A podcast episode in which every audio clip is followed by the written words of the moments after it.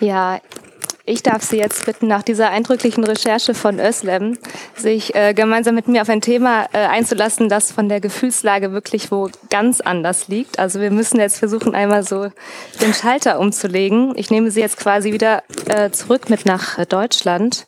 Und äh, die Recherche, von der ich heute erzähle, die ähm, spielt gar nicht so weit von hier, und zwar in Dortmund. Sie ist äh, ziemlich genau vor einem Jahr als Titelgeschichte in Zeit Campus erschienen. Zeit Campus ist das Magazin für Studierende und Berufseinsteiger. Und das erscheint alle zwei Monate und wir sind innerhalb des großen Zeitkosmoses nochmal eine ganz kleine, eigenständige ähm, Redaktion.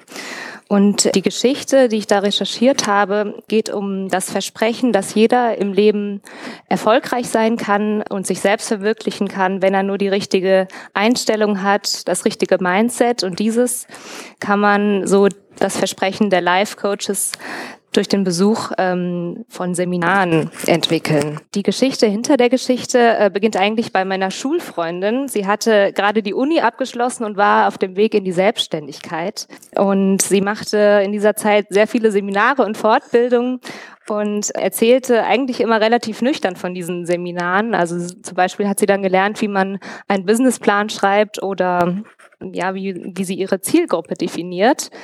Äh, von einem Seminar aber erzählte sie dann ganz anders. Sie war regelrecht beflügelt. Ähm, sie erzählte von einem Life-Coach, der Seminare vor Tausenden von Menschen hält. Sie habe geweint, gelacht, neue Freunde gefunden und überhaupt sei alles wahnsinnig emotional gewesen. Ja, und das hat mich äh, dann neugierig gemacht. Ich wollte dann wissen, wer ist denn dieser Mann, der meine Freundin zum Weinen bringt? Und äh, der Mann heißt Christian Bischoff. Er ist ehemaliger Basketballprofi. Schon mit 16 hat er in der Bundesliga gespielt. Nach einer Rückenverletzung musste er die Spielerkarriere allerdings ähm, aufgeben, äh, wurde dann mit 25 Cheftrainer des Bundesliga-Vereins in Bamberg. Ja, aber ein Jahr später wurde er dort gefeuert. Weil er aber sehr gut darin war, äh, Leute zu motivieren, startete er dann eine Tour durch ganz Deutschland, um ähm, Schüler zu motivieren, ähm, ihre Träume zu verwirklichen. Und das war etwa vor, ja, vor rund zehn Jahren.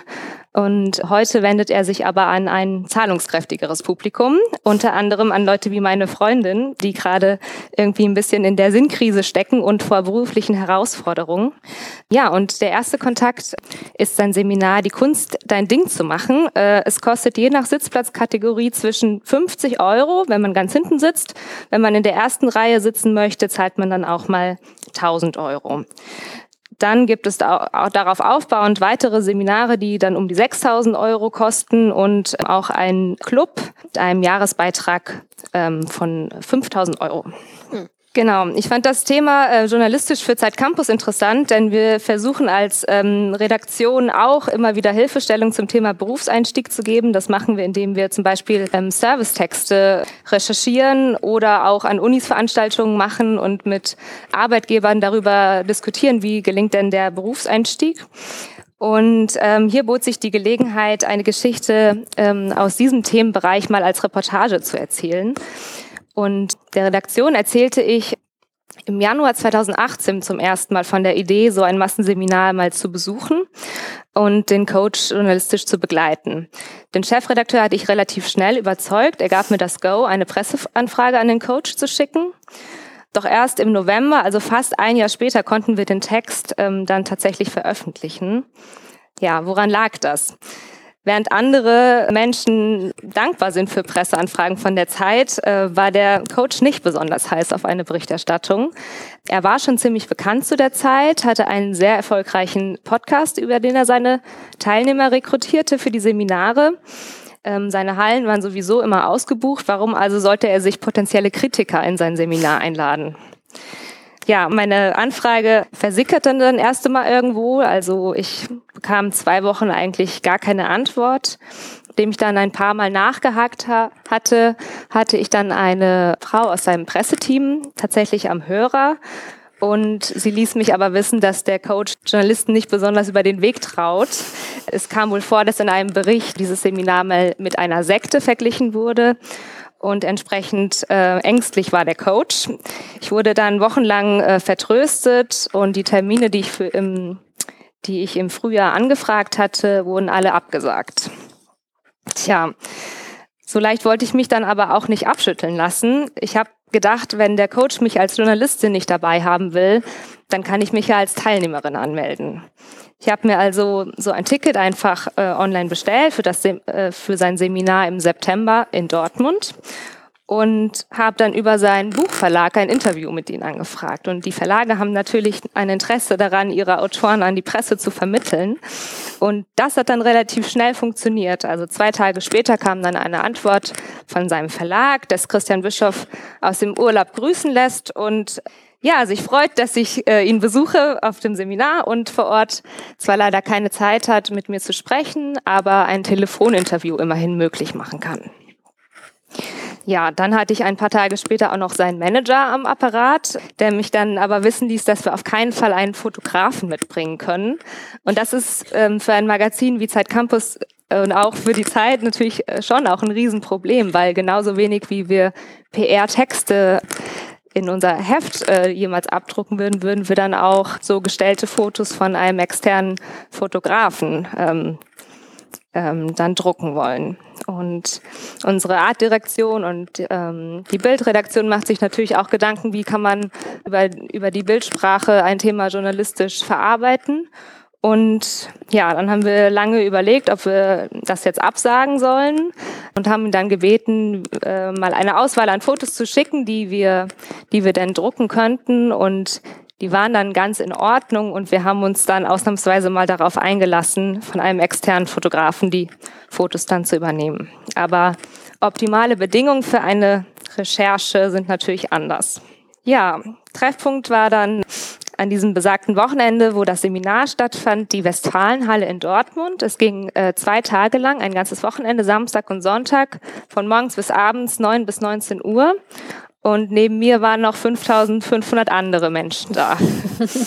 ja, ich habe mir dann wie die anderen Teilnehmer so eine äh, Mappe abgeholt, in der diese Seminarunterlagen drin waren. Unter anderem diese Schaubilder. Das ist zum einen einmal hier rechts äh, der Plan, wie du dein Ding machst. Das sind die Bausteine, die an diesem Wochenende inhaltlich besprochen wurden. Und zum, einmal auf, zum anderen auf, der, auf dieser Seite so eine äh, also ein Schaubild in Pyramidenform, wo neben den Bausteinen von diesem Seminar auch noch dann weitere Bausteine aufgelistet werden, die man dann in teureren Zusatzseminaren aber nochmal dazu buchen muss. Ja, ich hatte mir ein Ticket für die günstigste Kategorie gekauft und habe mir dann einen Platz im oberen Rang gesucht. Eigentlich fast die allerletzte Reihe, hatte ganz guten Blick auf die Bühne. Ja, dann kam der Coach auf die Bühne und begrüßte die Leute. Die Menge jubelte zurück und begrüßte ihn wie ein Popstar. Und ab dem Moment war mir eigentlich klar, von einem Seminar kann man hier eigentlich gar nicht sprechen. Am Vormittag ging es dann zum Beispiel um die, um die Themen Selbstvertrauen und Eigenverantwortung. Es war so eine Mischung aus Frontalunterricht, Einzelübungen und Partnerübungen, die man dann mit seinem ähm, teilweise einem fremden Sitznachbar ähm, gemacht hat. Und äh, nach jedem Baustein, der besprochen wurde, hat man sich dann so drei Tipps auf seine Mappe geschrieben oder auf seine, auf seine Pappe. Beim Thema Selbstvertrauen war das zum Beispiel die Tipps, zerstöre deine Selbstzweifel, fake it until you make it und trainiere dein Unterbewusstsein. Dazu erzähle ich Ihnen gleich noch etwas. Ja, das Thema Eigenverantwortung wurde dabei als Tor zur Freiheit dargestellt. Und die Teilnehmer äh, nahmen sich vor, zu 100 Prozent Verantwortung für ihre Gedanken, ihre Gefühle, ihre Handlungen zu übernehmen und ja, nicht mehr so viel über andere ähm, äh, sich aufzuregen, zum Beispiel über Kollegen oder Chefs, denn ähm, jeder müsse bei sich selbst anfangen. Ja, während der äh, Coach die Inhalte referierte, das war wirklich interessant, weil die Stimmung oder die Atmosphäre hoch konzentriert. Ich habe, glaube ich, in meinem Text den Satz geschrieben, der Coach hat eine Konzerthalle besser im Griff als die meisten Dozenten ihren Hörsaal. Und das war tatsächlich so. Also die Leute hingen an seinen Lippen. Und das Seltsame war, oder das Skurrile, dass wenig später dann die völlige Ekstase herrschte, wie in einem, wie in einem Club auf Ibiza nachts um zwei. Das aber an einem Samstagvormittag in Dortmund. Ja, ein Tipp, den der ähm, Coach den Teilnehmern dann gab, lautet zum Beispiel, hör auf zu jammern. Danach folgte das hier.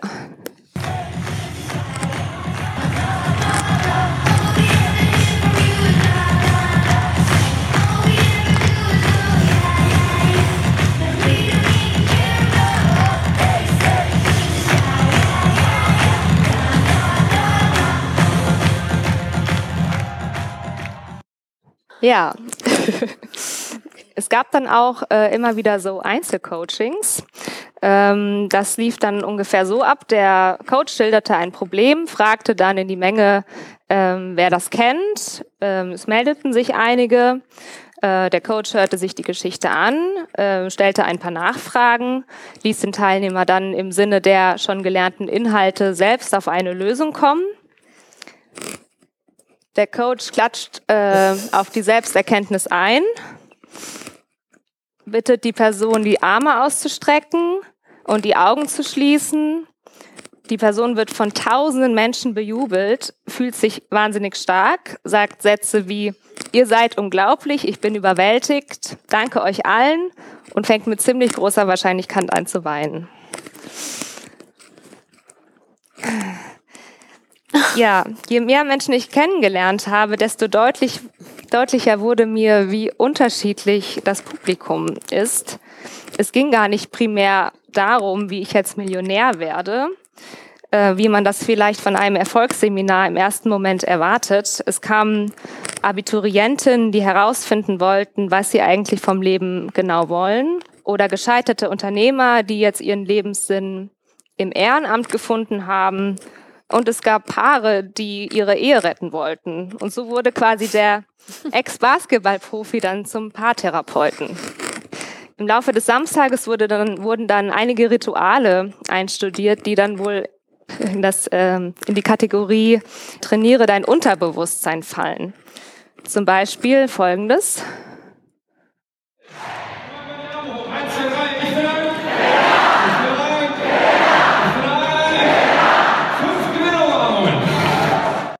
Ja, immer wieder äh, haben die Leute gesagt, ich bin ein Gewinner und haben das zu, zu ihren Sitznachbarn gesagt, du bist ein Gewinner und überhaupt waren alle 5500 Menschen Gewinner in diesem Raum.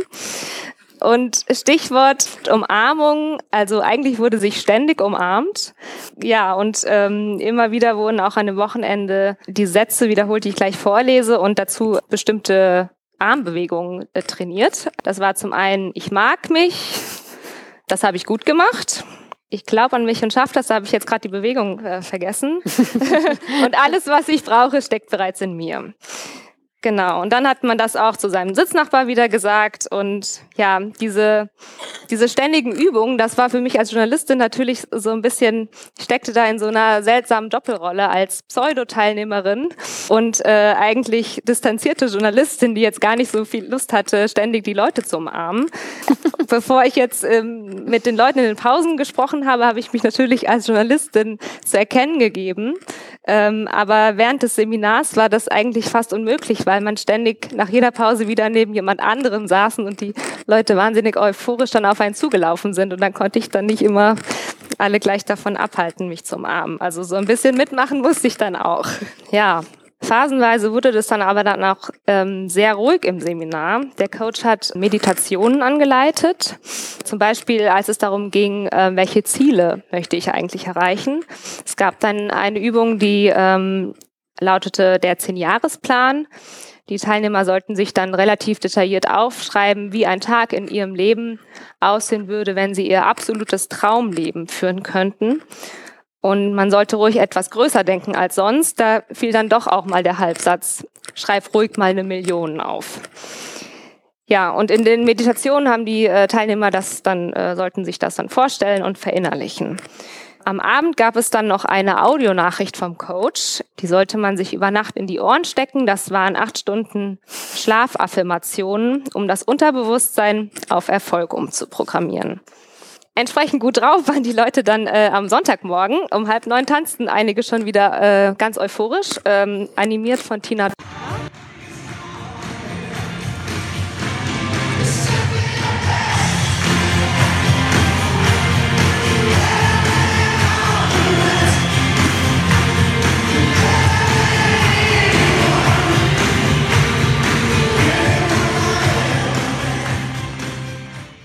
Ja, und äh, ein paar Minuten später kam dann der Coach auf die Bühne und äh, stimmte die Leute gleich mal wieder auf den Tag ein.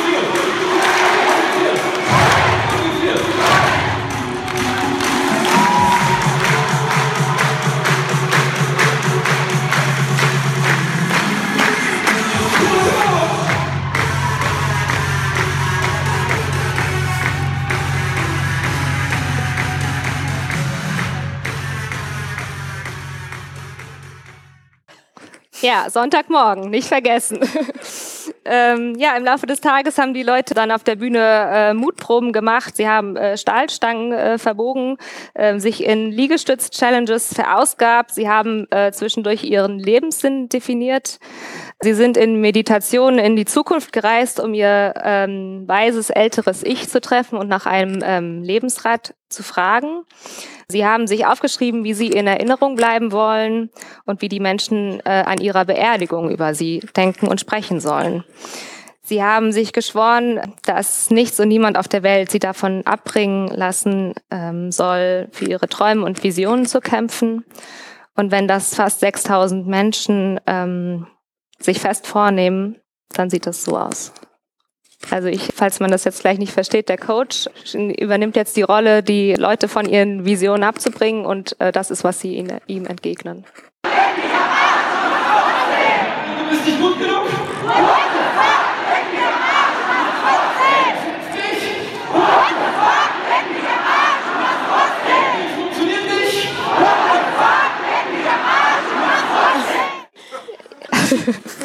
What the fuck? Also diese Worte gingen mir nach dem Seminar irgendwie auch noch ein paar Mal durch den Kopf. Ich war ziemlich durcheinander.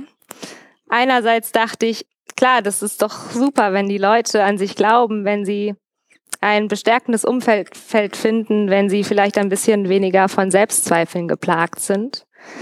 Andererseits diese neoliberale Haltung, die in all diesen Lebenstipps irgendwie dann doch steckte. Die Unternehmen kümmern sich nicht die, um dich, die Politik kümmert sich nicht um dich. Du musst alles, alles alleine schaffen. Und eigentlich bist du auch selbst schuld, wenn du unglücklich bist und nicht erfolgreich bist. Das hat mich dann doch auch ziemlich abgeschreckt.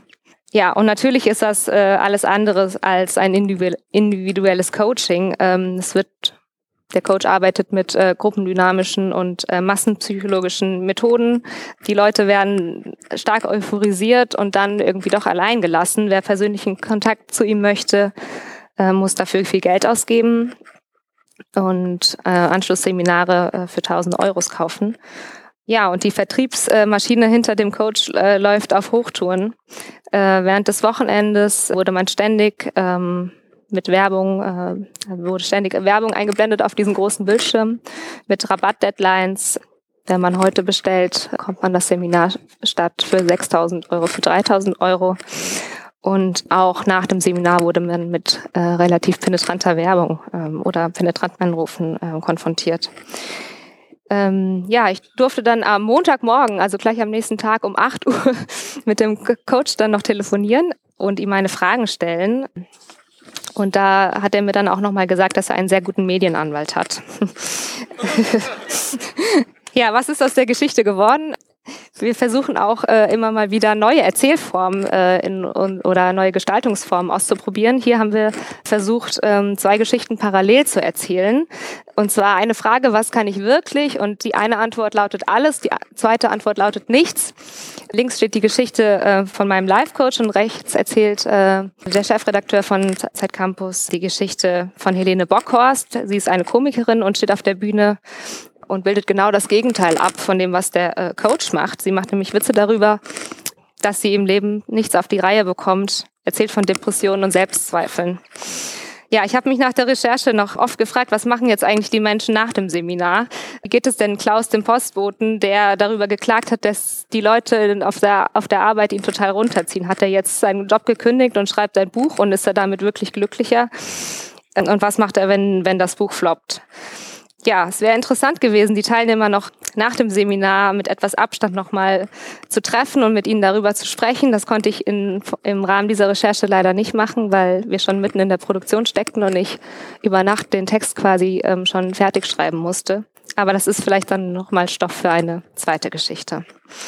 Ja, vielen Dank.